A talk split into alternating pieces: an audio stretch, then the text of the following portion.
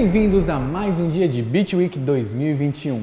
Siga a gente nas redes sociais e acompanhe nossos stories, interaja conosco, mande uma mensagem, diga o que você está pensando. Logo logo teremos uma mesa redonda na White Bear. À meia-noite encarnarei em teu imaginário, rompendo com o cânone do horror dos videogames para desafiar tropos e espaços de ódio institucionalizado no imaginário coletivo. Quem traz e compõe essa mesa pra gente é Keb, a desenvolvedora de jogos, game designer, pixel artist e programadora, formada em letras com especialização em linguística e em ciências sociais. Hoje é pesquisadora de Game Studies e mestranda em antropologia social. Beatriz Blanco é doutoranda em comunicação, mestra em artes, atua como professora e coordenadora dos cursos Tecnologia em Jogos Digitais e Tecnologia em Produção Multimídia do Centro Universitário Senac São Paulo produtora de conteúdo sobre games e cultura pop no site Bonus Stage. Tiago Falcão, professor adjunto do curso de Comunicação em Mídias Digitais, coordenador, pós-graduação em Comunicação na UFPB, fundou o Intercom e com outros pesquisadores o chapter brasileiro da Digra.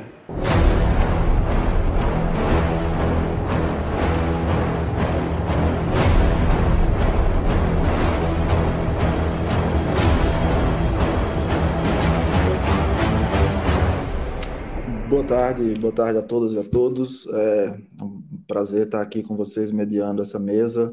O Gaspar já falou o nome aí da mesa, eu vou só é, reiterar. A mesa chama A Meia-Noite Encarnarei em Teu Imaginário, rompendo com o cânone do horror clássico nos videogames para desafiar tropos danosos para o imaginário coletivo. É, então, um tema né, instigante e importante da gente pensar. E aí eu vou chamar as, as componentes da mesa. É, vamos começar com a Beatriz Blanco, doutoranda do é, PPG-Com da Unicinos, mestre em artes, professora do SENAC em São Paulo, primeiro.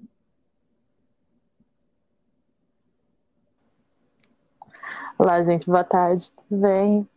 Tudo bom? E depois a Keb, Carla Gabriela Vargas, é, desenvolvedora, game designer, pixel artist, mestranda. E essa, essa eu tô sabendo agora, inclusive, Carla. É, não sabia, não, que, que Carla era mestranda em antropologia. Fiquei feliz, inclusive, saber. É, mestranda em antropologia, pesquisadora de game studies. Por favor, Carla. Oi, gente. Boa tarde para todo mundo. Tudo bom? Então, acho que passo a palavra para vocês, né, para a gente começar essa conversa aí. Certo.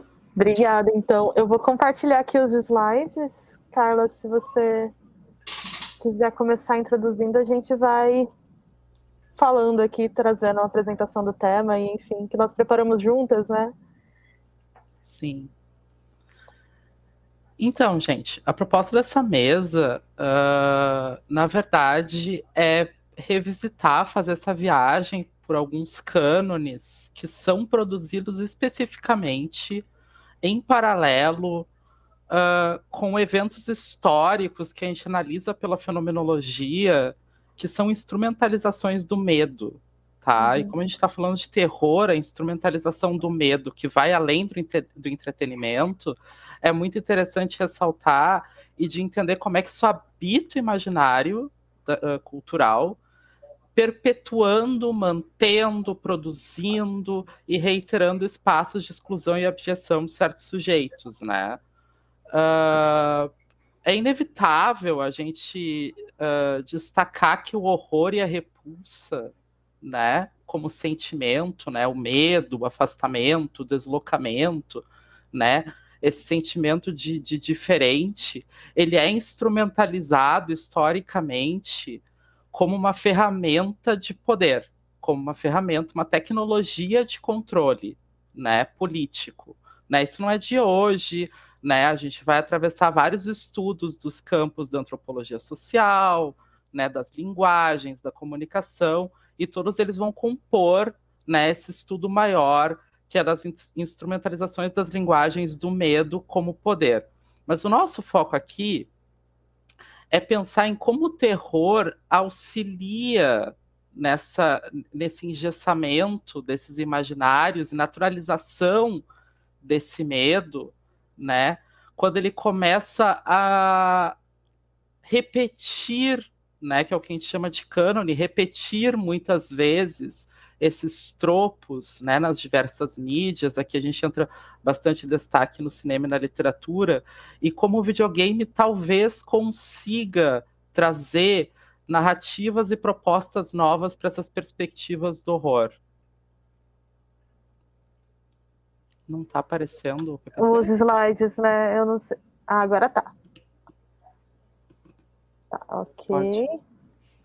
Eu vou uh, começar falando muito por alto, assim, de um tropo clássico do, do horror, que é o horror genital e a dessensibilização do estupro, tá?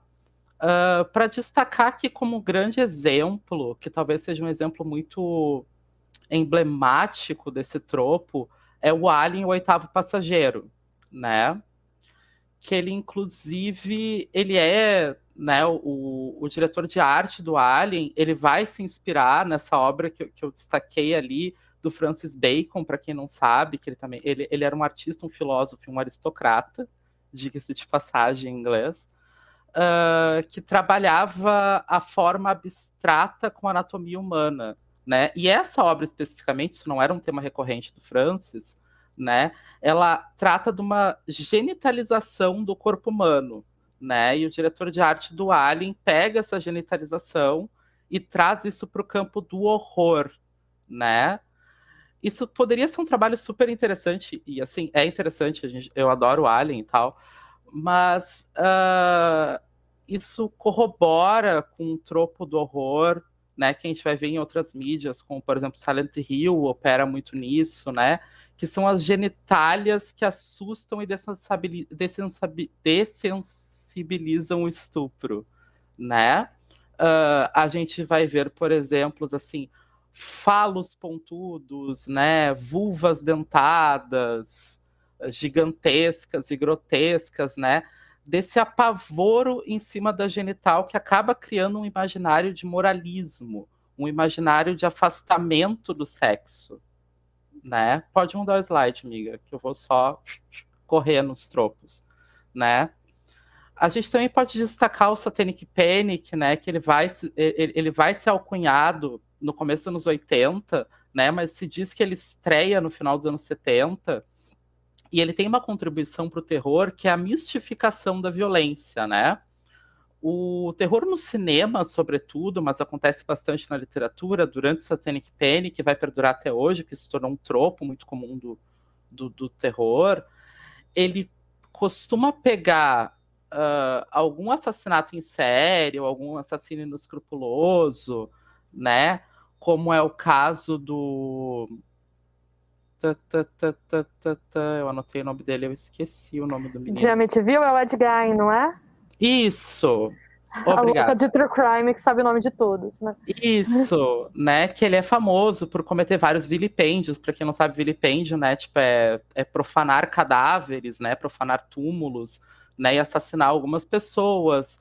E daí, quando acharam o cara, a casa dele estava toda decorada de peles, etc, etc, etc, etc, etc e uh, fizeram né, terror em MTV, né, o primeiro da, de toda a série de terror em MTV, depois vai ter série para TV, etc e tal, mistificando a violência dele, né, colocando isso um caráter de cristandade moral, um caráter de satanismo, né, para corroborar com a cultura, né, de, de Satanic Panic, né, o, o que tem que ser falado é que não pode se pontuar o que vem antes o ovo ou a galinha, né?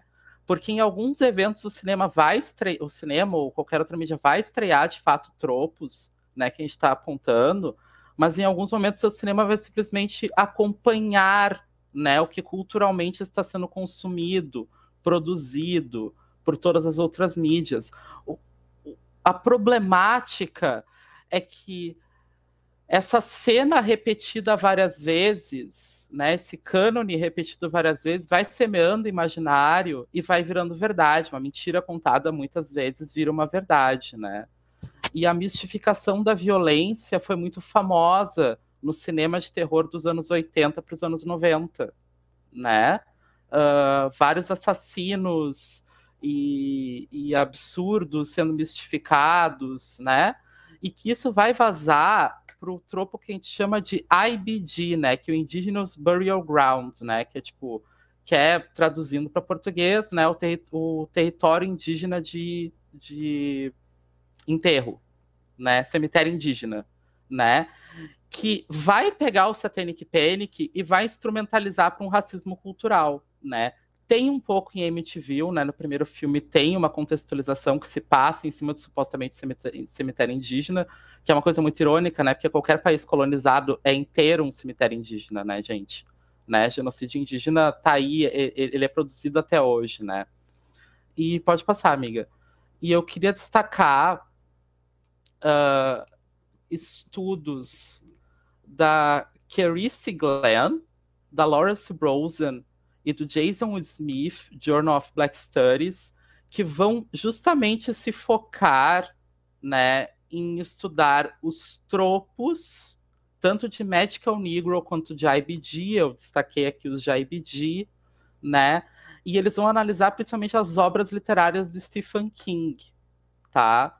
que o próprio Stephen King é autocrítico quanto a isso, né, das obras antigas dele, que ele trabalhou o tropo do IBG, dos Magical Negroes, etc e tal. Tem uma curiosidade que a adaptação do Kubrick, do Iluminado, né, tem um Magical Negro onde, ele, onde não existe no, no livro original, né, o personagem, que é o, abre aspas, Magical Negro do Kubrick, ele, ele morre no, no filme, spoiler, né, e no livro ele não morre, ele só sofre uma um ataque sobrevive e tal. Ele não é, ele não é tão mais místico do que a, a criança que é a protagonista. Então, assim, uh, o, o, que se alinha aqui é que começa-se uma diferenciação que o framework, né, a mídia, a moldura, aonde o tropo se encaixa, também sofre um norte diferente, uma bússola moral diferente, tá? Uh, e é aí que a gente quer chegar com o videogame. Pode passar, Bia. Acho que tu começa esse do Fear of Queer. Tava mutada. Pode ser. É, outro tropo que a gente vê também que já vai vazar um pouco para o videogame, né? A gente vai falar um pouco dele. É a ideia do fear of queer, né? O queer sempre retratado como moral, uh, uh, imoral, né? Bizarro ameaça ao bem-estar social e também como uma certa corrupção, assim, né? Quando você quer mostrar um personagem que ele é corrupto, é, ele é codificado como uma pessoa queer com muita frequência. A gente viu isso mais recentemente, né? Acho que todo mundo já teve algum contato com Round Six, mesmo quem não assistiu a série, né? Tem um determinado momento da série em que são reveladas as pessoas que estão por trás do jogo e um deles, inclusive, o que é mais focado, ele é apresentado como homossexual. Então, isso tem uma. Jogos Vorazes também é um clássico exemplo, né? Dos ricos, eles também são queer, né? Eles também. A, a degeneração moral, né? Vem junto com, com essa ideia de que você é queer ou que você é muito. O queer associado também a ser fútil, a ser superficial, a ser consumista, tudo isso, além do horror corporal que aparece em muitos momentos, né? Então, psicose é um caso clássico, né? Até hoje, de vez em quando, volta o debate para as redes sociais sobre a transfobia do filme. É que a Society também é uma outra referência em que vai mostrar a degeneração moral como equivalente a ser queer e é uma negação dos valores cristãos também. É... Outro cânone né, que a gente comenta seria a questão do horror cósmico, que aparece muito em Lovecraft, o medo do que vem de fora. O Lovecraft era um notório racista, xenófobo, antissemita, que tinha horror a imigrante, né? Isso está registrado. Deixa eu voltar aqui, a Carla falou que ela quer aumentar o Society, desculpa. Não, é só para destacar que o Society, uh, que ele é um filme, inclusive, aclamado pela mídia, e não entenda mal, os efeitos práticos do filme são, são realmente, tipo, bárbaros, assim. E nem pra época, assim, o filme nesse sentido é super anacrônico. Mas é, é chega a ser tragicômico de como ele, especificamente, é, é completamente, tipo assim, a epítome do, queer of, uh, do, do Fear of Queer, assim, porque, tipo, é, é a história, né, do nosso protagonista enquanto a cidade toda dele vai entrando para um culto anticristão, né? E super queer e sodômico, né? E aos poucos eles vão virando bundas, falos, vulvas mutantes e monstruosas e entrando numa copulência, num, num intercurso macabro. É, é, é muito interessante porque eu gosto de falar que Society parece um boomer descrevendo sexo fora do casamento, assim, tipo, é, é, é um terror muito moral, assim, é, é, muito moralista, porque, tipo assim, o protagonista é super cristão, né, porque, tipo, ele começa rebelde, e o arco dele vai virando, ele vai ficando certinho, é, é, uma loucura, eu convido vocês a assistirem, porque é, é uma viagem tanto. Vou retomar aqui então. Eu já tinha falado um pouco do Lovecraft, né? Então a gente tem aqui um exemplo da, da cor que caiu do espaço. E o, o, Lovecraft ele é um caso até interessante, né? Porque ele é um autor que ele é muito reapropriado, né? Então você tem, eu por exemplo tenho um livro que foi um crowdfunding de mulheres reescrevendo histórias de Lovecraft, se apropriando de contos de Lovecraft de uma perspectiva feminina e antirracista, né? Justamente porque ele é um autor muito marcado por essas questões, mas que ao mesmo tempo as pessoas veem o universo dele como um potencial para esse tipo de reapropriação, que é a ideia do horror cósmico. E aí já para entrar nos videogames, né? Algum, os videogames fazem algumas apropriações desses tropos de terror também. É, eu estou muito focada quando lido com essas questões em questões de gênero, porque é onde para onde a minha pesquisa de doutorado está se encaminhando nesse momento. Então eu tenho um interesse muito grande nos anos 90, que foi o um momento em que o videogame começou a discutir de forma mais organizada, né? Teve um movimento acadêmico e de mercado para discutir a ideia de videogame para mulheres ou da inclusão feminina no mercado de jogos. E paralelamente a isso, você tem um né, paralelamente, muitas vezes se sobrepondo, se entrelaçando a isso, porque era um movimento para videogames de para jogos de PC.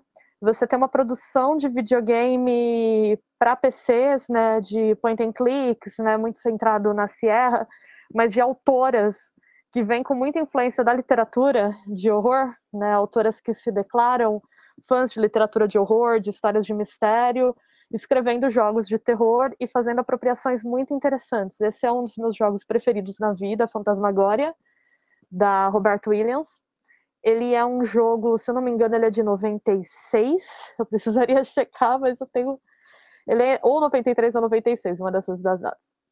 E ele é um jogo que pega alguns tropos de terror que são muito marcados por questões de gênero e muito clichês, assim como a Scream Queen, né, que é essa mulher que aparece sempre gritando, geralmente loira nos filmes, diante do assassino, mas ele faz um terror sobre violência doméstica, em que coloca, né, a personagem que você controla, né, que tem agência no jogo, é justamente a vítima, e ela escapa, né, da situação e ela lida com a possessão do marido, né, o marido passa por por uma possessão demoníaca, que ele vai ficando cada vez mais agressivo e o jogo acaba focando na relação, na questão da violência doméstica dessa forma. É, o trabalho da Carol J. Clover sobre questões de gênero no cinema de horror, é, o Men, Women and Chancells, que é o mais clássico, ela discute muito a questão do horror de possessão. Ela fala que o terror de possessão ele é um gênero muito marcado por você usar a mulher, né, a degradação da mulher, né, que está na situação de possessão, como um mecanismo narrativo para discutir questões masculinas, né. Os homens são os verdadeiros, né, protagonistas, não as mulheres que estão possuídas. Geralmente essas histórias são centradas no homem que está lidando com a mulher que está passando pela possessão. E ela entende que tem muitas metáforas nesses filmes de como os homens precisam se abrir para questões femininas, né? Então, em geral, são homens que são céticos. O exorcista é o caso clássico, né? O padre é cético, ele não tem uma abertura para a espiritualidade, e passar por aquele, ele está vivendo uma crise de fé, e passar por aquela experiência faz com que ele se abra para a espiritualidade, né? Então, tem essa ideia de que você abrir para entender o outro mundo, se abrir para a espiritualidade é uma questão feminina. E ela faz essa discussão de como esses filmes partem desses homens que são muito estereotipados como céticos, muito no mundo masculino, paradigmático, que tem que, de certa forma, se flexibilizarem. Agora é interessante porque é o contrário, né? Ele está possuído, né? e ela tem que lidar com isso, mas não, não que ela tenha que se abrir, ela é cética né, na história, mas é muito mais sobre o sofrimento dela nessa situação do que sobre tentar aprender uma lição a respeito disso, né? Então isso já é uma certa disrupção dessa imaginária e também tirar essa mulher desse lugar de objeto da possessão. Outro caso que eu acho muito interessante nos anos 90 também, que também se apropria de certa forma de tropos do cinema e da literatura, mas faz uma certa subversão disso, é o Fantasmagória, o Fantasmagória não, desculpa, o Gabriel Knight 2, The Beast Within é uma história de lobisomens, mas é, ele discute muito o Fear of Queer. É, na história, o Gabriel Knight tem que investigar um caso de lobisomens envolvendo um clube de caça. E os homens desse clube de caça, eles são mostrados como tendo relações assim que passam por uma tensão homossexual muito forte. E eles têm um discurso de que um homem de verdade tem que liberar seus instintos, né? Isso no jogo acaba sendo uma metáfora para se tornar um lobisomem, mas abraçar os instintos masculinos. E o jogo faz uma crítica a isso, né? Você joga ao mesmo tempo com Gabriel e com a Grace, que é essa personagem que aparece aqui, que é, é como se fosse o interesse romântico dele, né? Eles ficam nessa tensão o jogo inteiro. E você tem o mesmo tempo de jogo para os dois, eles têm a mesma quantidade de capítulos. E ela está tentando justamente fazer ele entender que não, que você abraçar esses instintos masculinos é se afastar das pessoas que você gosta, é abraçar uma agressividade que não é sadia, né? Então tem uma discussão sobre masculinidade que é interessante aqui também. E no fim, ela acaba sendo a final girl, né? Ela é a pessoa que resolve a situação, apesar dele ser o protagonista. E já trazendo mais para os dias recentes, uma apropriação né, clássica é The Last of Us. Você tem a personagem da Ellie, que é uma Final Girl muito típica. Né? A Final Girl é a última mulher que sobrevive sempre nos filmes de terror de slasher desses filmes de assassinato. E elas, né, geralmente elas são construídas como pessoas com nomes ambíguos, né, é, Laurie, Jamie, Sidney, né, elas não são muito é, caracterizadas como ultra femininas, né, o ultra feminino é o lugar da Scream Queen, que geralmente é assassinada, geralmente elas são colocadas como meio andrógenas, como sexualmente mais reservadas do que as outras mulheres do filme, elas não são as cheerleaders, né? E no caso do The Last of Us, inclusive, essa ambiguidade de gênero da Ellie, né? É, ela é uma personagem que é lésbica, né? ela sai da normatividade de, de gênero do ultra feminino nesse sentido, né? Fazendo uma leitura bem conservadora aqui de como isso é retratado nos tropos de terror. Então, ela, de certa forma, ela tem, né? Embora tenha disrupções em relação a isso, mas de certa forma ela evoca esses tropos também. Vou passar para você agora, Carla, para comentar os jogos indies.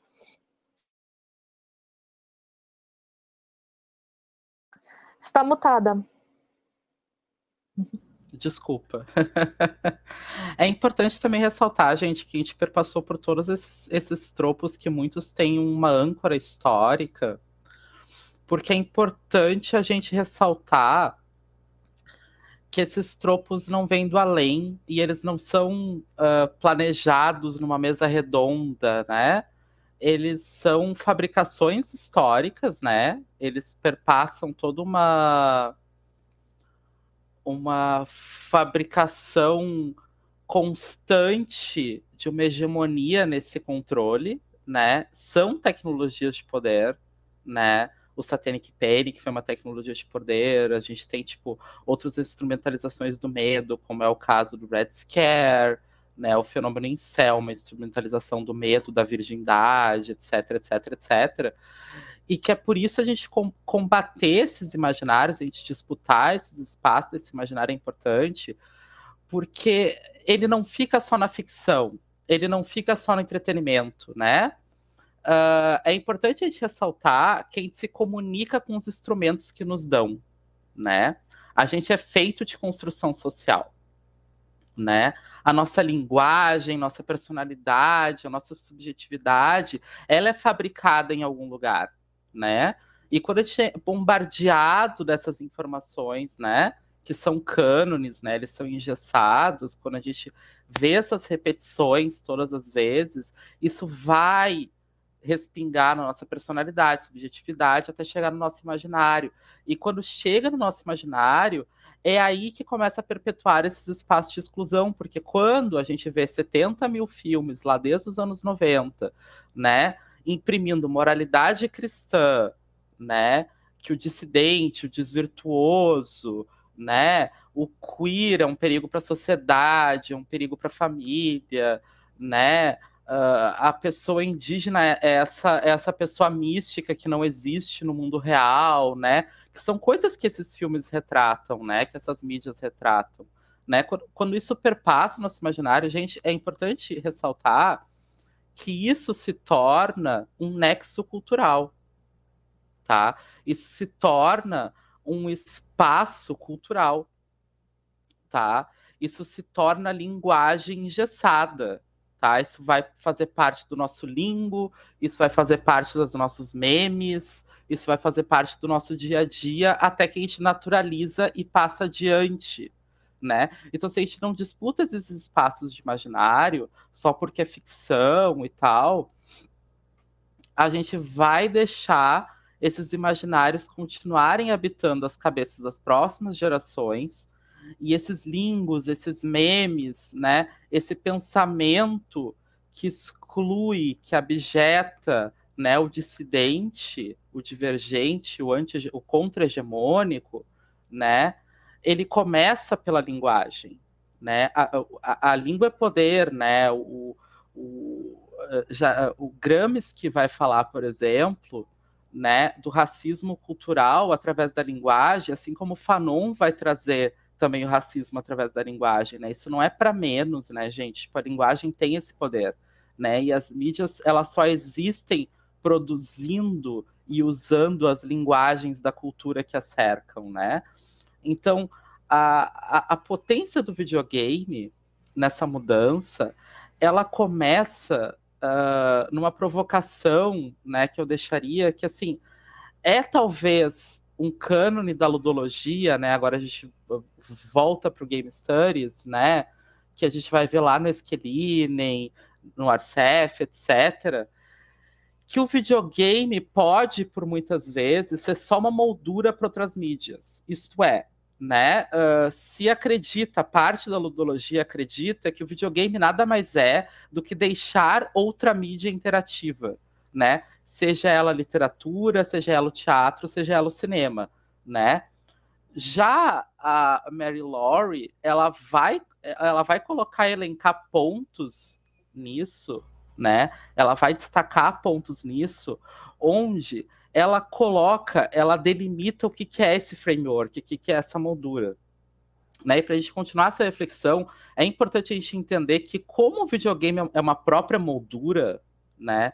E não apenas um espaço onde outras mídias encaixam, tá?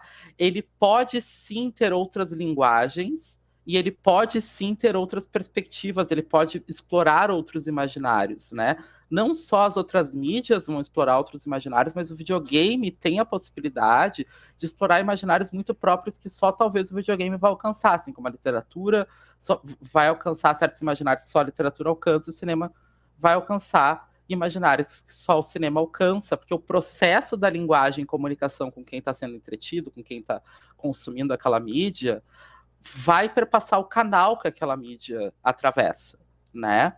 Então, uh, eu destaquei aqui alguns uh, videogames independentes que já trazem imaginários de terror que são conflitantes e disputantes com as narrativas canônicas que a gente discutiu até então. O North, por exemplo, ele é um terror indie que ele pega o terror cósmico do Lovecraft e coloca ele no chão e inverte os sujeitos, né?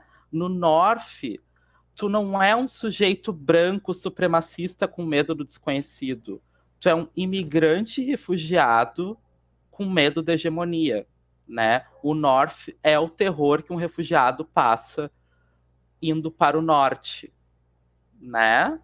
Então, assim, eu costumo chamar o North de anti-Lovecraft, porque ele pega a ideia do Lovecraft, do abstratismo, do terror, vai, vai muito além da percepção, etc, etc, só que troca quem é o estranho. Troca quem é o estranho, ele não vem de fora, ele é de dentro, e tu é o de fora, né? Então, já é uma perspectiva muito interessante, que é um trabalho de paródia, um trabalho de escárnio desses tropos, que vai se assemelhar muito com o Bong Joon, com Jordan Peele no cinema, por exemplo, né? Uh, tem o Omori, o Off e o Menique, que vão tratar os três, tá? Do, de uma ferramenta que o jogo tem que outras mídias alcançam diferente, né? Que é o meta-terror, né? É o terror que te coloca no espaço da violência, né? Coloca o espectador no espaço de violentado, né?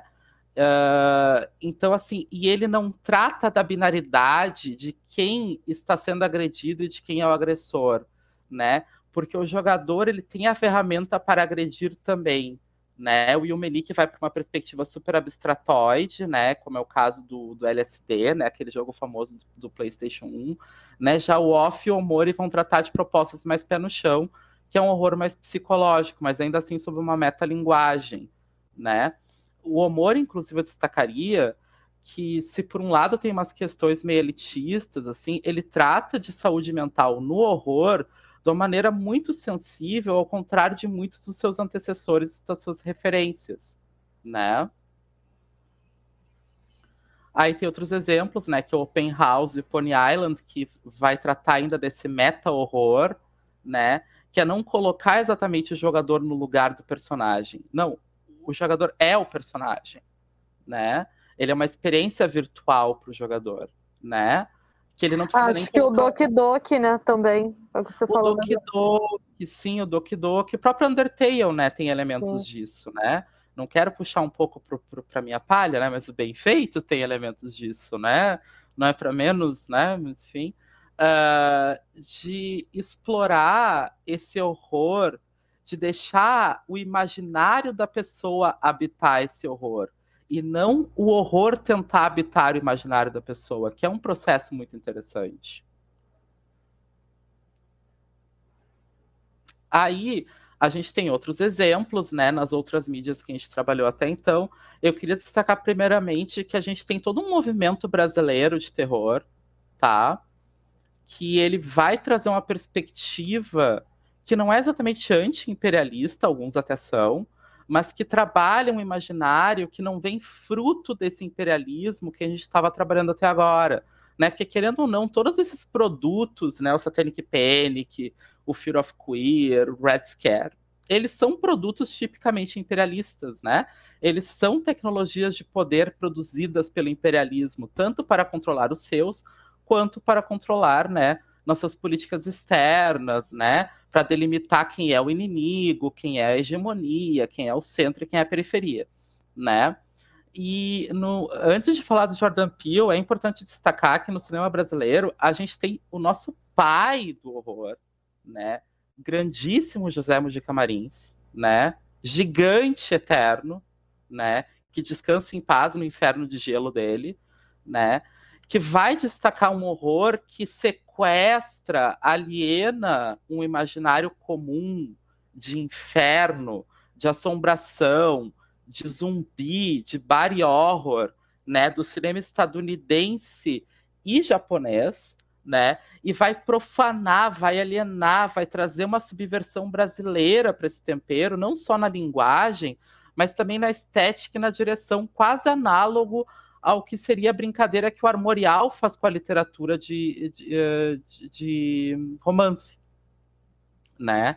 E daí eu queria destacar ainda nessa, nessas paródias, né, de sequestrar os tropos de outrem, né, e brincar com eles, né, obviamente Jordan Peele, né, com Geralt Us, né, que ele pega tropos, né, que normalmente servem à branquitude, né, e inverte os papéis e faz um terror que não sirva a branquitude e coloque as pessoas negras, né, apenas como ferramentas narrativas, né, para essa branquitude se desenvolver e sair como herói da história, né? E a, ele também não faz o clássico porn drama, né, da pessoa negra, né? Pode passar, amiga.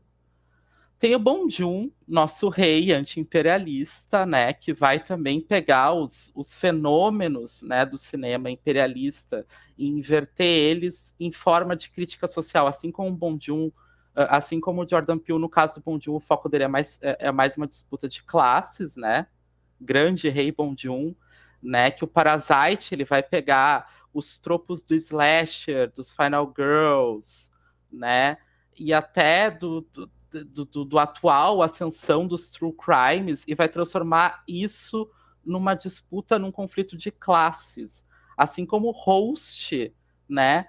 Pega o terror de monstro e vai transformar isso numa crítica à industrialização em massa, né? Aí eu peguei outros exemplos mais soltinhos, né? Tem um, um filme independente maravilhoso no meio, né? Que eu recomendo pra caramba, que é o Creep, né? Que ele é um found footage, que particularmente é um gênero que eu amo, é um gênero que eu estudo, né? É um gênero que eu, eu, eu tenho me dedicado bastante a estudar. E o Creep pega um gênero que é, abre aspas, jovem, jovem, né, gente? Bruxa de Blair, Holocausto Canibal, né? Nem é tão jovem. Mas é jovem em comparação a outros tropos, né? Que já tem suas próprias problemáticas, né? Sobretudo a misoginia. E ele vai inverter esses papéis e é o, um terror da masculinidade. É um terror da predação masculina né? Só que não coloca uma mulher para ser esse alvo da, dessa masculinidade. São dois homens degladiando com suas masculinidades e é um terror muito sensível, né? Ele, por exemplo, ele vai retratar estupro sem ser nada explícito, né? O que é um deleite para gente como eu que tem gatilho extremo, né? Com a temática. Então, assim, ele consegue te aterrorizar sem mostrar muita coisa né? Então é um terror incrível, é um terror atual, né? O Mandy também, né, que é um aclamado pela crítica também, um filme independente, né, com o grandíssimo Nicolas Cage que está brilhando nos filmes independentes de terror, né? Inclusive destacaria o, uh, o Willis Wonderland também, que tá que cabe dentro de uma paródia do Final Girls, né, que é um Final Boy que sobra, né, que tipo que é que, que também é uma paródia incrível, mas o Mandy especificamente, em entrevista com o diretor, ele explica que a tentativa do que ele fez foi justamente algo análogo ao creep de vilanizar a masculinidade, né? E a cristandade. Os vilões do filme são todo um imaginário em cima do homem comum exagerado, né? Ele não é um, um mad scientist, ele é só um homem abusivo exagerado, né? E ele consegue eh, deixar todo mundo acorrentado a ele né, por estocolmos e, e micro-relações de microabuso, né? E tem todo um trabalho de paródia também do, do terror genital que, que, que, a gente comentou antes, né? Tem uma cena famosíssima que é maravilhosa, que o cara tem um falo de lâmina e é uma bagunça, etc e tal. É muito interessante, né? Porque, tipo, ele brinca com uma Edness parecida com Evil Dead, né? Só que tem uns twists no meio. Né? E o Final Girls, que é literalmente uma paródia do tropo Final Girl, né? Que é maravilhoso. Aí tem outras per perspectivas de terror, né? A gente está vivendo ainda bem um período assim, tem. Uh, eu imagino que vai irritar alguns estudiosos da área, né? Eu não sou da, da cinematologia, mas né, o neo-horror, né? Que é essa expressão cabeluda, essa expressão espinhosa, né? que é o horror analógico, né, que tem sido explorado atualmente, né? As creepypastas que estão finalmente sendo reconhecidas como um gênero próprio de horror, né? Fico muito feliz com isso, porque tipo é um gênero do qual eu me apego muito, né? Que ele é uma nova proposta de explorar imaginário já existente, bagunçar com eles, né? O meta horror que eu já que eu já explorei e um dos autores que eu destacaria que é muito famoso nesse movimento, né? do horror abstratoide, cotidiano, mundano e até das creepypastas é Junji Ito, né? Outro rei do terror, né? Que ele não vai explorar o porn drama, ele não vai explorar a misoginia, ele não vai explorar a dessensibilização do estupro, não. Ele vai explorar uma espiral. Ele vai explorar uma lesma assassina. Ele vai explorar o que der na telha né? E ele consegue fazer terror com isso, né? Eu também considero ele um anti-Lovecraft, assim, porque é um terror que não é um terror do desconhecido, é um terror do conhecido. E isso é muito mais assustador, porque tem do teu lado, ele é muito relacionável. É, e Enfim, né, encerrando, que essa seria o último slide da nossa apresentação, é, a gente vê o videogame como muito como importante nesse sentido, porque muitos desses novos gêneros de terror eles transitam em espaços digitais e em espaços da comunidade gamer também. E muitas vezes a gente vê esses gêneros apropriados de forma meio acrítica pelo terror do videogame AAA, né? Mas eu acho que aí é legal a gente abrir para perguntas mesmo. Eu vou passar aqui, enfim. É, na verdade, eu tenho um monte de comentários para vocês. Eu vou antes de, antes de passar para o chat ali, eu queria perguntar umas coisas para vocês, duas coisas especificamente. É, vou primeiro parabenizar, assim, a temática é sensacional. Eu, eu aprecio muito. Eu eu gosto de pensar o horror no videogame porque ele é um gênero que particularmente tem problemas de tradução para o videogame, né? É, sobretudo porque o, local de agência do horror no audiovisual ele é diferente do local de agência do horror no videogame. Ele é deslocado. A vítima não faz muito sentido no videogame, né? Sempre tem o caçador de vampiro ou qualquer coisa do gênero, né? Então você tem um local de agência distinto. É... Então acho sensacional a, a, discussão e assim parabéns, acolho muito. É... A minha primeira pergunta, que é uma pergunta assim que eu acho que é, que é a primeira coisa que deve ser dita uma vez que vocês falaram o que vocês falaram é assim, e agora? O que, como é que a gente procede do ponto de vista da criação? Porque vocês fazem uma crítica a, é, a, a uma certa apropriação de é, certos vamos dizer assim problemas sociais pelos produtores de horror, e aí vocês sugerem que isso tem é, impactos danosos para né, o futuro. E aí, qual é, a, qual é a, a, a proposição crítica a partir disso? Eu acho que é a primeira pergunta. Eu acho que uh, como já, já tá assim um pouco também na apresentação, né? A gente já mostra assim essa mudança acontecendo né? Que a, algumas, algumas coisas já vêm de mais, mais atrás, tipo, né? O próprio Zé do Caixão, né? Que, que, que já traz um terror diferente, né? O Junjito também tá aí na, na pista há sei lá quantos anos. Os indies que a gente apresentou, e nem fica só no indie, assim. Há coisas acontecendo mais no mainstream, essa mudança cultural tá acontecendo, né? Infelizmente, muita coisa fica, né? E justamente um fenômeno muito incomum uh, que eu comentei, que foi coincidência, eu comentei com a Bia ontem mesmo, assim, que foi o Ridley Scott, né? Ele lançou uh, The Last Duel, né? O filme novo dele, paralelo a House of Gucci, né? Ele lançou, a Universal lançou os dois filmes juntos e tal, que foi talvez assim, tipo, um fracasso do PR deles, né? Porque é claro que um filme com a Gag ia vender muito mais que The Last Duel, né? Tipo, foi completamente assim, tipo, um erro de marketing, enfim, isso é outro debate. E ele, ele responsabiliza, abre aspas, a apatia dos millennials, né, pelo fracasso de bilheteria do Last Duel, né.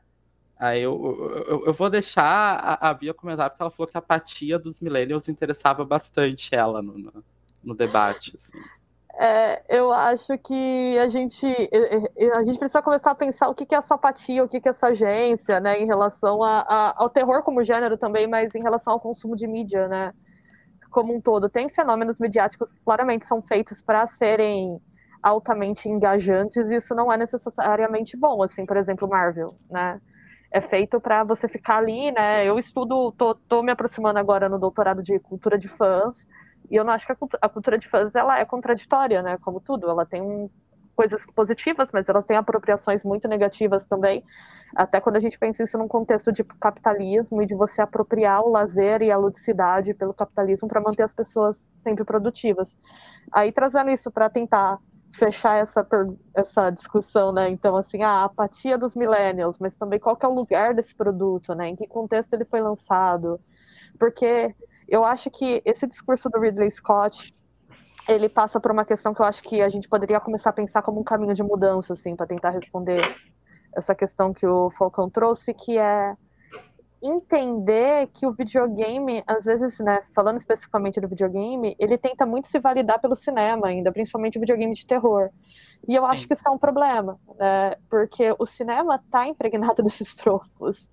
E muitas vezes eles são reproduzidos de forma crítica, né? Eu gosto de The Last of Us 2, tá, gente? Eu, eu tenho uma relação meio paradoxal com o jogo, e eu acho, mas eu acho que às vezes ele vai, ele vai fazer uma crítica da violência que ele faz pela metade, que às vezes aparece até um pouco moralista quando você vê o contexto do jogo como um todo. E quando Ai, você olha, cair. imagina.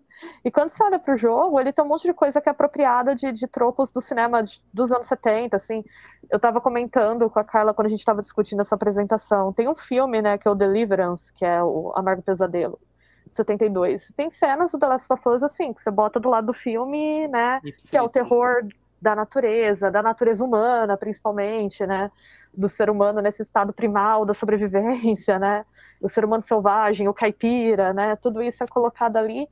E eu acho que esse é um problema. Foi feita uma apropriação ali, ah, vamos pegar um filme cult ou referências cult para discutir essa questão, e isso é feito sem trazer uma crítica até da mídia em si, né? E eu acho que os indies, como eles são forçados a romper, eles não vão conseguir fazer essa validação pelo cinema, porque eles não têm recursos tecnológicos para fazer jogos extremamente cinemáticos, é, e às vezes não tem vontade também, né? enfim, não é só no teu não ter a vontade, eu acho que eles acabam buscando caminhos mais interessantes por isso. Então, às vezes eu acho que essa ideia de tentar se validar pelo cinemão, e pelos tropos que já estão estabelecidos do terror, isso, aí eu vou entrar na apatia millennial, né? Eu acho que também tem uma questão que é como a gente está acostumado a fazer uma cultura pop de referência hoje em dia. Tudo tem que ser referência, tem que ser citação, isso. e você tem que ficar procurando easter egg. E aí eu acho que é um pouco de apatia millennial. Não chamaria assim, mas um certo uma nostalgia que sempre volta, né? Não um apego nostálgico. Eu acho que romper com isso também é importante.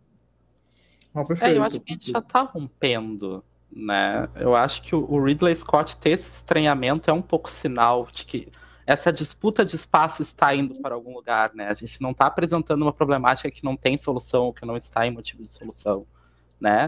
Só que é, é, é, é como qualquer outra disputa, ela tem contradições, né? A gente, a gente acerta e erra, engatinha, e assim segue. Não, mas, mas, e aí? Tipo, aí eu acho que a pergunta que, que se segue a essa é a pergunta que realmente importa. Tipo assim, qual é o limite da representação, então? É, a gente vinha discutindo, não sei se, se a Keb não estava, não sei se a Bea estava, na Digra, quando o Tavos apresentou.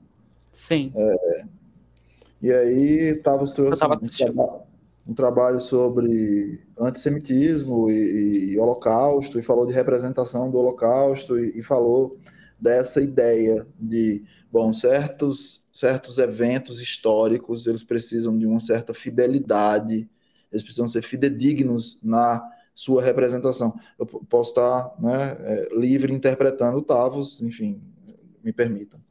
É, e aí, essa, essa, é uma dúvida que realmente me passa. não acho que é um, não acho que é um problema simples, né? Assim, qual é o limite da representação, afinal?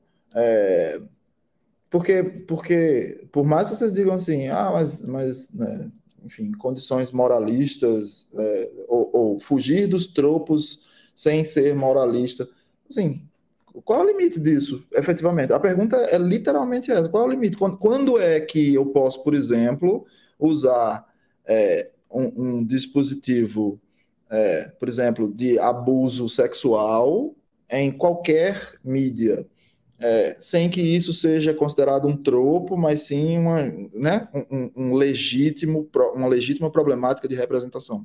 Acho que a pergunta é essa.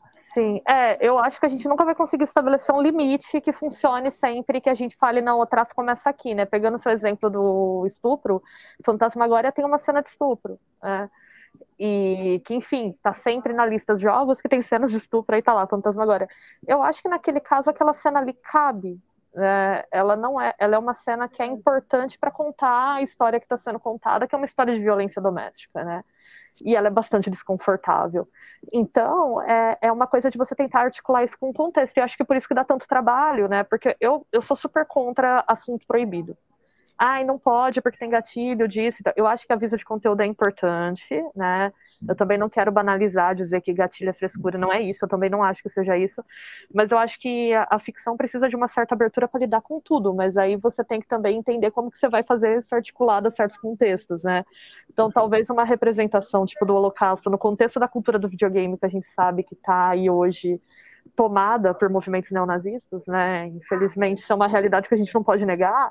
É, realmente é um tema sensível que, que certos limites aí vão ter que ser é, pensados. Talvez isso seja diferente de você fazer uma apropriação disso no cinema para fazer uma sátira que vai ironizar esses mesmos movimentos, né? Às vezes, como alguns filmes fazem, né? Então, eu acho. E eu acho que também é importante a gente pensar, falando especificamente do videogame, não pensar o videogame isolado de outras mídias. Eu sou contra você medir o videogame pelo cinema, mas eu também sou contra você pensar o videogame como se o cinema não existisse. Né? Uhum. Ele está num ambiente cultural que ele vai ser atravessado pelo cinema, pelos quadrinhos, pela essa cultura de fãs. Então, também eu acho que na hora que você vai pensar representação para videogame, você tem que pensar que ele está inserido nesse, vamos chamar, rologia de mídias, por assim dizer. É. É, então, é, é, é, aquele problema da, do, do, pesquisador que não resolve as coisas. Como que resolve? Não sei. Tem que ver o contexto, mas eu diria que, que passa por aí. Não, e também não é enxergar nenhuma mídia, muito menos videogame, como tipo um instrumento de salvação, uma bússola moral para, para a cultura, etc e tal. Perfeito, né? perfeito. É, é, ingenuidade imaginar e eu falar que não, então a gente vai parar de retratar esses tropos para sempre no videogame e a sociedade vai caminhar para frente, a gente vai chegar no paraíso. Não, não é sobre isso. Infelizmente a gente não vai conseguir extinguir a problemática nos tropos uh, sem extinguir as estruturas sociais que criam essas linguagens, né? Perfeito, perfeito. Isso começa em outro lugar, né? Uh, só que existem formas de retratar certas coisas com mais sensibilidade. Por exemplo, assim, exemplos que a gente deu uh, tocam em temas sensíveis, por exemplo, o Mori toca em suicídio. E é explícito, né? Tem automutilação, né? É super pesado, é mega pesado né? Só que é mega sensível nesse caso. Um, porque tem todos os avisos de gatilho possíveis e imagináveis, né? Então, se tu entrou na experiência é porque tu tá disposto a experienciar isso, a ver isso, né? Tá tudo bem discriminadinho, acho que isso é o primeiro passo e ele é tipo assim, indescartável, ele é super importante, indispensável, né? Eu acho que isso é uma das ferramentas que a gente criou que é maravilhosa para evitar esse tipo de, de, de, desconforto. Porque ao mesmo tempo assim que eu, que eu concordo com a Bia, eu acho que proibir algum conteúdo em alguma mídia, né, perpassa uma série de outras problemáticas que a desnaturalização de algumas coisas, né, vai dessensibilizar, vai, vai criar tabu, etc e tal, não é interessante também para a linguagem, né, uh, tu, deix, tu deixar o consumidor de acordo, quero consumir isso, também é importante, né, porque, por exemplo, Gaspar Noé, assim, Gaspar Noé é um, uma grande vírgula do cinema. Né? Cria, eu né? não gosto do cara, mas não pelas problemáticas que normalmente apontam. Eu não gosto que ele é niilista, né? Hum. É choque, choque, choque, choque, é, choque, é. choque e sem resolução. É tipo, ah, ser humano é podre, detesto, né? Que niilismo é antimarxista, começa por aí, né? Falei.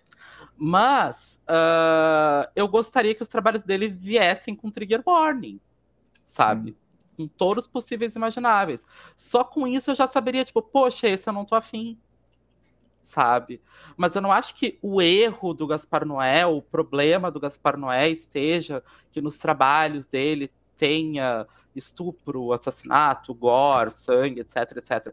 Eu acho que assim que ele instrumentaliza isso para uma moralidade, né, super bizarra e antiqueer, tá? Não é o, não é o conteúdo gráfico, é mais o uhum. conteúdo narrativo, subnarrativo. É como tu instrumentaliza esses tropos, né? É isso que a gente estava colocando, né? Que nem quando eu coloquei no Amityville. Não é só a mistificação de uma violência, é a mistificação de uma violência num período onde isso se tornou uma voga, onde isso se tornou uma moda e começou a se desnaturalizar a violência né? E isso criou todo um pânico sobre satanismo que perseguiu jovens, né? Então, assim, é, é, é o jeito que instrumentaliza esse, topo, esse tropo e não o tropo em si, entende? Não, claro que tem tropos que são ipsiliteres terríveis, assim, né? Tipo Magical Negro, por exemplo. Uhum. Né? Mas daí cabe, de repente, uma paródia, que nem, que nem o Jordan Peele faz. Né? Não é descartar o tropo, a gente pode reformar ele, né? Não, eu, eu gosto, eu gosto da fala de, de vocês duas, assim, eu gosto da fala da Bea porque ela, ela, enfim, problematiza a cultura dos fãs. Eu acho essencial fazer isso, assim. É, me dói muito, inclusive na posição de pesquisador, quando a gente lê qualquer coisa sobre fãs e é assim, cultura dos fãs igual a resistência. Gente, a Marvel não é resistência. A Marvel não tem nada de resistência. É, isso porque eu tô falando da Marvel. São centenas de culturas dos fãs que estão nesse mesmo nível. E eu gosto muito da sua fala, Keb, quando você é, é, sublinha o fato de que esses tropos eles vêm de comportamentos sociais, não é o contrário, eles não causam, né? Eles são sintomas, eles não são a causa das coisas. Então é excelente, meninas, muito, muito bom mesmo, muito esclarecedor, muito produtivo. Deixa eu ir rapidão pro chat aqui, ver o que, é que o pessoal falou. Ó, tem algumas coisas aqui. É... Mais cedo alguém perguntou. É... Perdi aqui. Aqui. É... Boa tarde. Depois eu queria saber da Bea hum, é, sobre a construção da Selene Vassos de Returnal. Não sei se ela jogou isso. Eu joguei um pouco, mas Returnal é um jogo muito difícil para quem é professora. Assim, tem um investimento de tempo. É. Eu não zerei, gente. Não dá tempo de jogar Returnal e fechar nota. Queria dizer isso para vocês. É. Eu não sou tão habilidosa. Mas eu achei interessante, porque é uma mulher de meia idade, né? E ela me lembrou, assim, uma versão da Ripley em muitos sentidos, assim, dessa coisa da mulher no espaço, na solidão. Tem um pouco de horror Lovecraftiano em Eternal. É, é lindo, o jogo é graficamente lindo. É, ele tem uma coisa do, do, desolador, da solidão, né? Que geralmente são jornadas muito masculinas, assim, essa coisa de enfrentar o desconhecido e estar tá num lugar inóspito para sobreviver só com as suas armas. Então eu achei muito interessante. É, eu gosto de Bullet Hell, ao contrário, a Carla comentou aqui que ela não gosta de Bullet Eu gosto muito, mas eu preciso ter tempo para isso. Então acho que eu vou voltar pro Returnal nas férias, assim. Mas a princípio, né, não... eu consegui pegar algumas coisas da história dela pelos flashes, mas precisa morrer muito para pegar a história completa. E eu morri muito, mas não bastante. Eu vou voltar para esse jogo depois para comentar com mais profundidade. Ótimo, excelente. É, Keb, queria aproveitar é, a deixa do Undertale, quando a gente estava falando, quando vocês estavam falando do Undertale, é, para perguntar a Keb a respeito da visão dela sobre o uso de alguns elementos de agência do jogador no jogo, especialmente no combate, e como isso se relaciona com o horror. Boa pergunta, a, a discussão sobre a agência.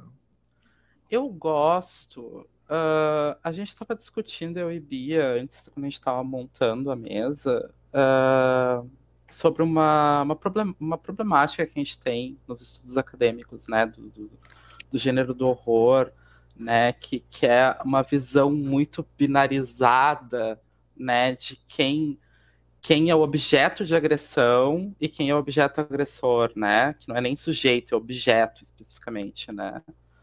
E, e o resto das personagens normalmente são acessórios ou fazem parte desse objeto, né. E se tem uma coisa que eu gosto muito no Undertale, é que ele é um desses jogos que quebra com essa binaridade, né? E tu pode habitar qualquer um desses dois papéis ou até habitar os dois ao mesmo tempo, né? Que é como funciona a vida real, né? Eu gosto muito dessa exploração. Uh, eu, eu acho, inclusive, muito mais interessante né, a proposta de agência que o Undertale tem do que, por exemplo, assim, não é de terror, né? Mas do que Life's Strange, por exemplo, né? Que te coloca, por exemplo, no papel de evitar um suicídio numa cena. E eu não quero etiquetar isso é problemático, sabe? Porque eu sou contra etiquetar isso em uma análise mais profunda, mas eu acho que no mínimo poderia ter sido melhor pensado né? Como isso é apresentado, da forma que é apresentado. E eu acho que o Undertale. E, e é a eu... premissa do jogo, né? Tipo, é o começo é... do jogo.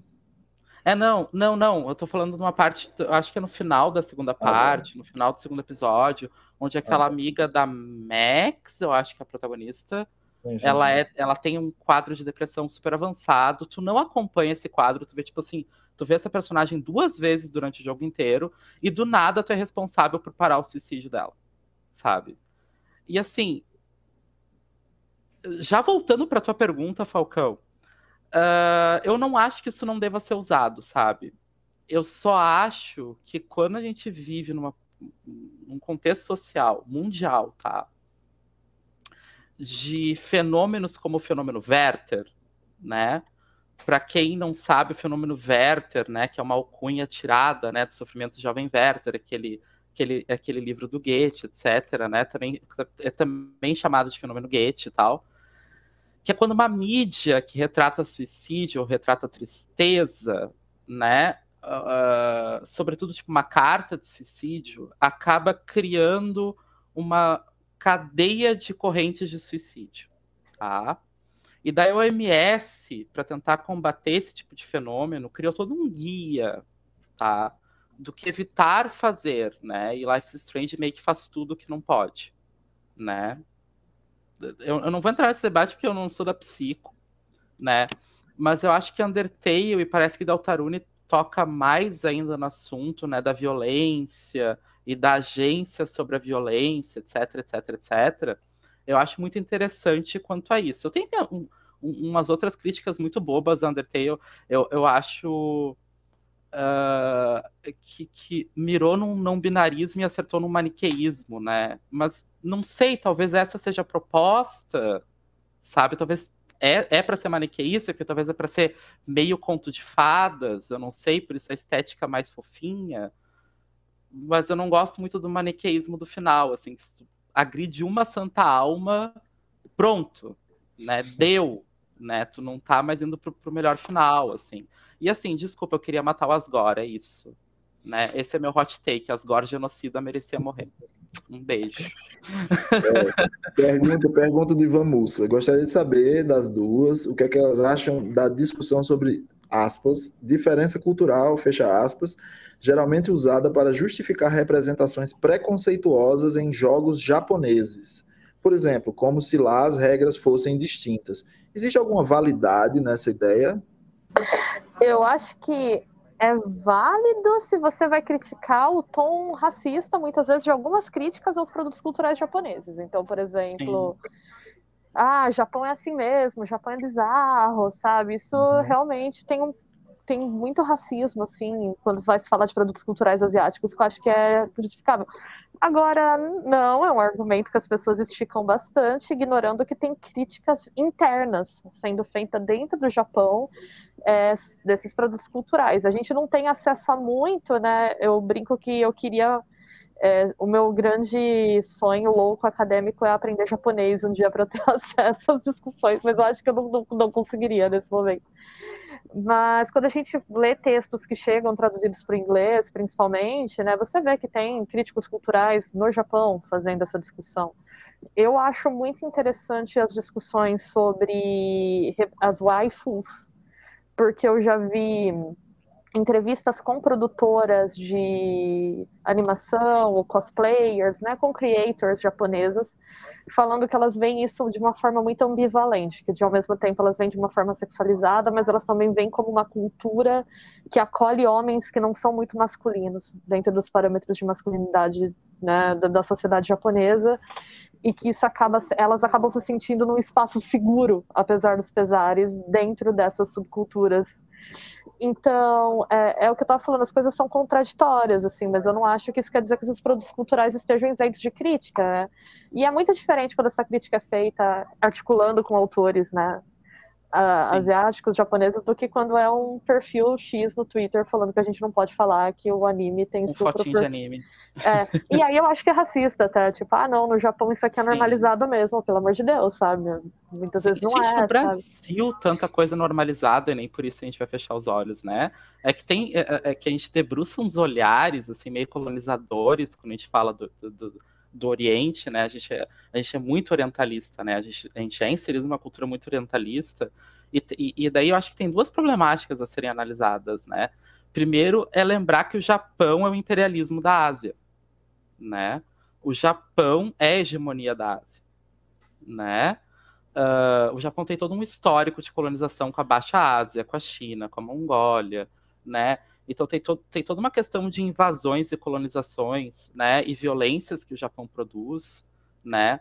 E tem todo um racismo, né? Com brown Asian people, né? Uhum. Do Japão para com brown Asian people, para com indianos, a Coreia do Sul meio que participa disso também, que ao mesmo tempo que sofre racismo do Japão, a Coreia do Sul é racista com outros uh, brown Asian people, muito como o Brasil se relaciona com o resto da América Latina, tá? Porque a gente também é um pequeno imperialismo dentro da América Latina, assim como a Argentina também opera meio que com um pequeno imperialismo, né?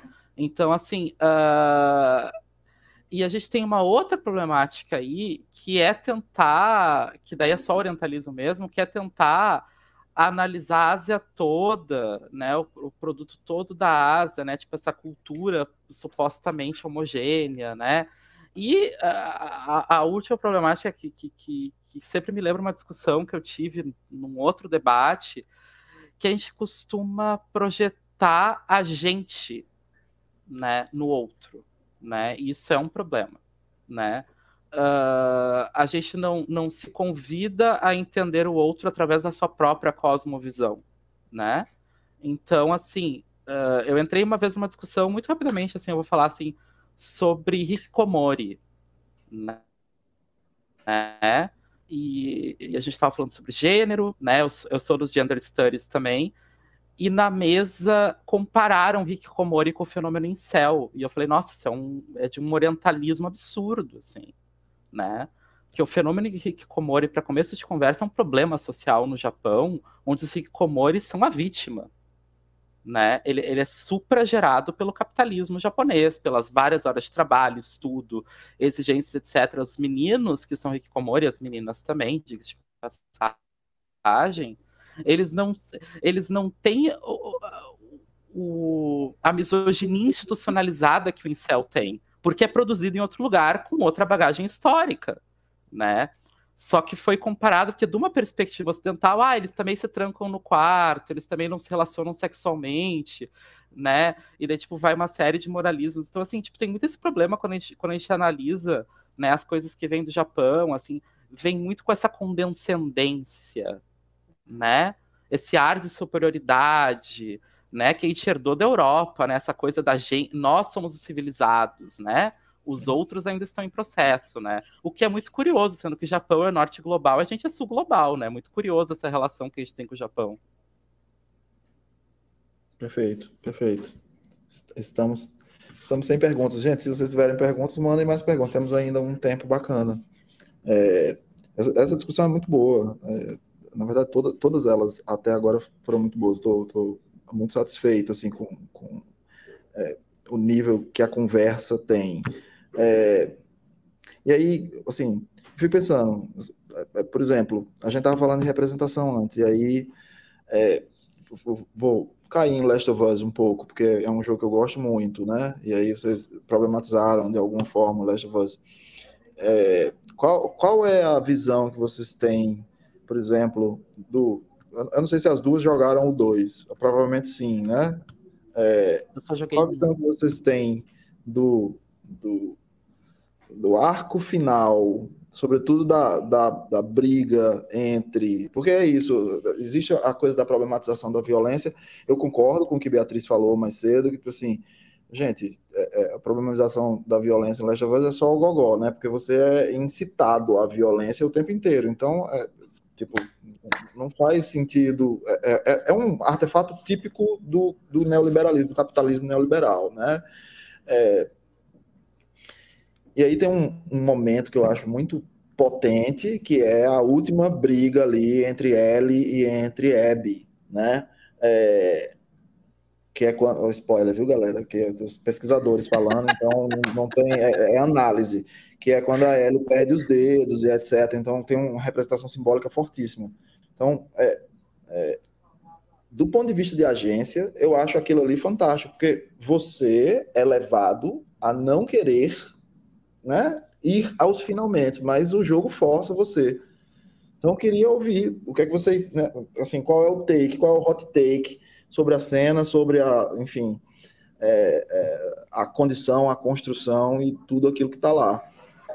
Eu acho essa cena muito boa, vou concordar com você. É, eu acho essa sequência final inteira do jogo muito bonita. É, é, raro um jogo que me deixa pensando muito tempo depois. Eu tenho muitas críticas a ele, tipo esse que eu fiz e tal. Mas eu fiquei pensando no jogo quando ele acaba por muito tempo, essa coisa dos dedos, e aí como o jogo termina, né? Justamente a última cena eu acho muito bom. Eu gosto, porque eu acho que o que, é, o que, eu acho muito interessante de The Last of Us 2 como subversão de tropo, já que a gente está falando disso, é que histórias de vingança que envolvem mulheres no terror, geralmente as mulheres se vingam de duas coisas: do estupro e da morte de um dos filhos. Né?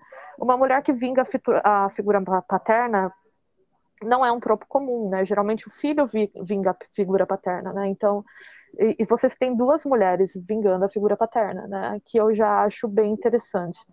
E aí no final você fica tão desgastado né, com toda a história da Ellie, e enfim, porque você vai pegando raiva. Ai, acho que o Falcon caiu, gente. Bem, vou continuar.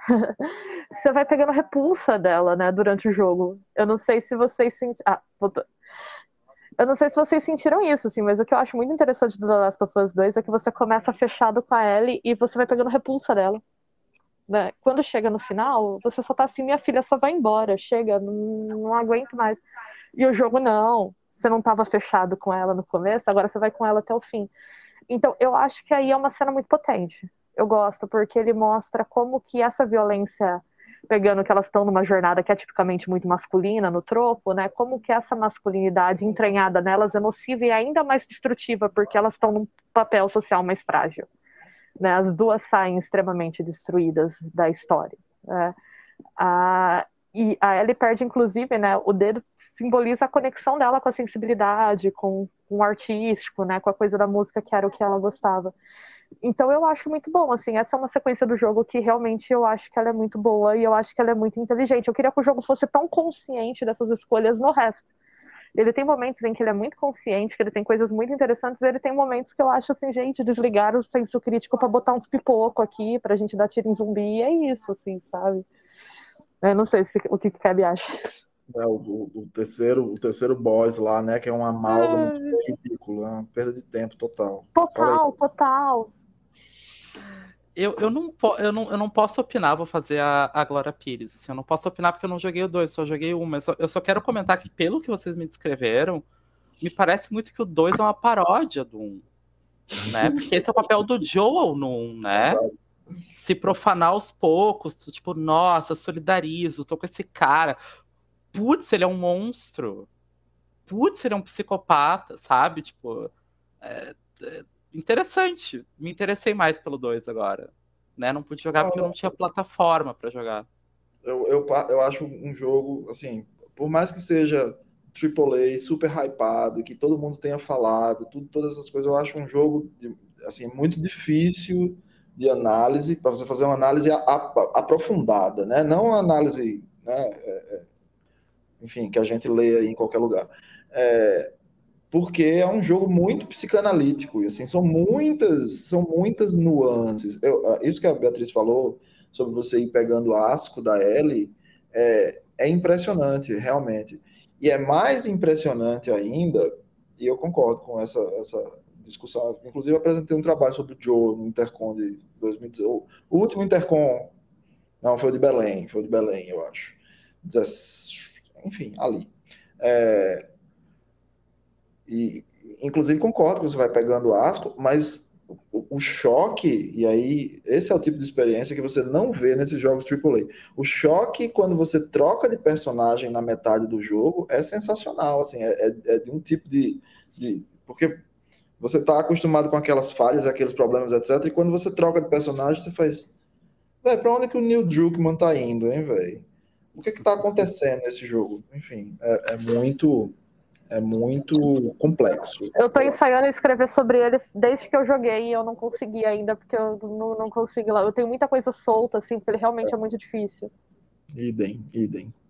É, Renan Tomazini, poderiam dar recomendações de jogos ou outras mídias na temática no final da conversa que sejam boas para quem quer se introduzir no assunto ou se aprofundar. E aí, minha? Eu vou recomendar um jogo chamado Bem Feito aqui, que ele foi feito. Não, sem brincadeira. Joguem bem feito. Eu acho que bem feito. A Keb vai ficar sem graça de fazer propaganda dela, mas não tem problema, eu faço. Eu acho que bem feito é um jogo muito interessante para pensar essa relação entre a agência, quem é o objeto né, do jogo, você, né, o jogador como personagem, não só o personagem. E para quem gosta de creepypasta, que é uma coisa que eu particularmente amo, vou dizer. Eu estava falando desse jogo com a Keb também essa semana. Eu recomendo que vocês procurem um jogo chamado Walk, né, de caminhar. Ele é um jogo indie, é uma demo, na verdade, que ele emula um estilo de PlayStation 1, que tem uma referência ao terror oriental, mas você basicamente é uma criança, né, uma menina japonesa andando na rua sendo perseguida por uma entidade e você tem que desviar. O jogo só te dá a opção de correr e se esconder. E é um jogo muito interessante nesse sentido, né? Vou reforçar as recomendações. Eu amo o terror dos anos 90, então joguem Fantasmagoria, joguem Gabriel Knight 2. Joguem demais.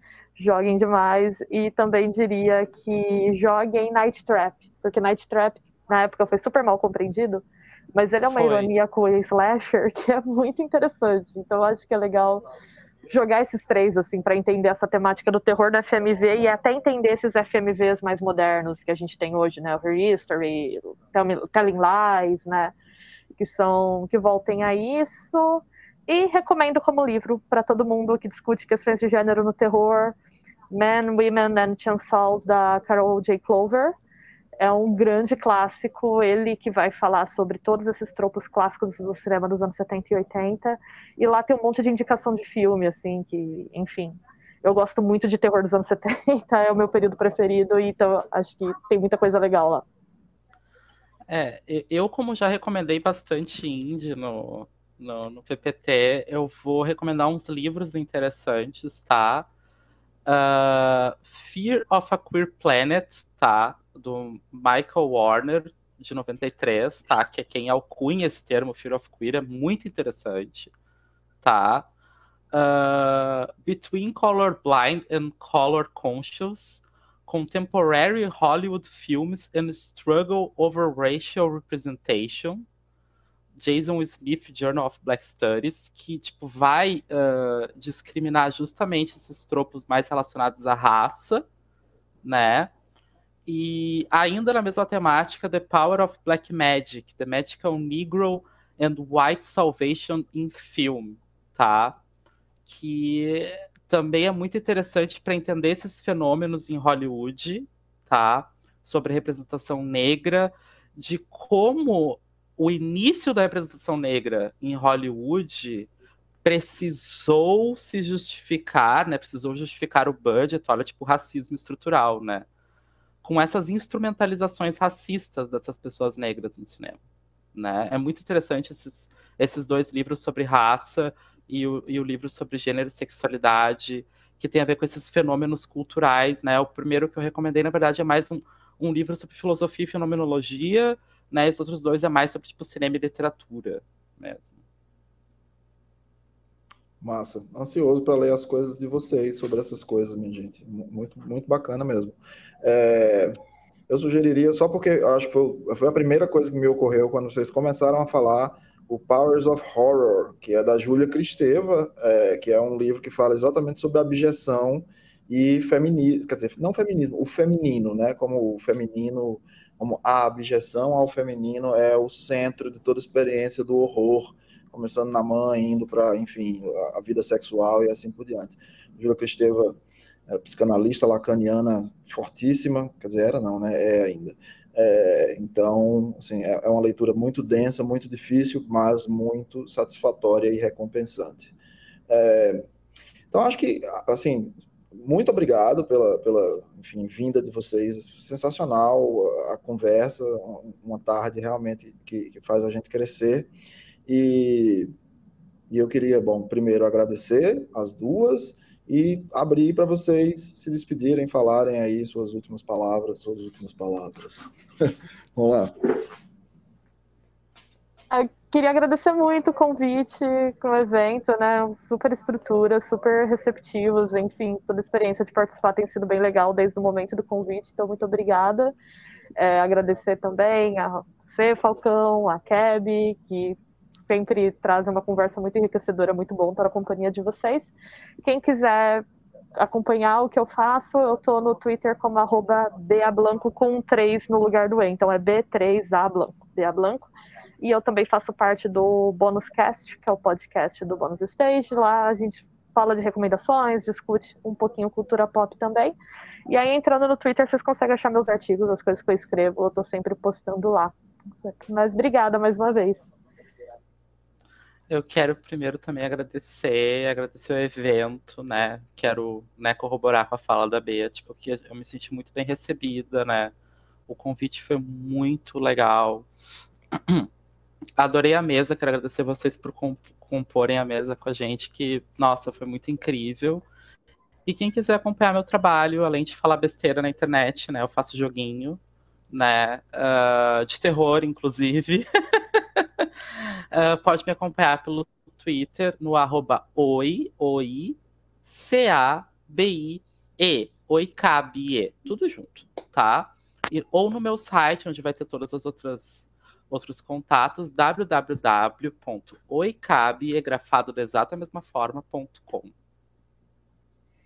Massa demais. É, só um, quem quiser ler, e aí, porque a, a, Beatriz publicou no dossiê que eu organizei recentemente, na Contracampo, junto com a Aline Job, o, eu não vou lembrar o nome do artigo não, mas está lá, do, do Scratchware, não, Uh, do Scratchware Manifesto a Game Workers Unite. Pronto, perfeito. Então é isso, minha gente. Estamos aí, estamos juntos e acho que nos encaminhamos para o fechamento. Valeu, boa tarde para todos aí.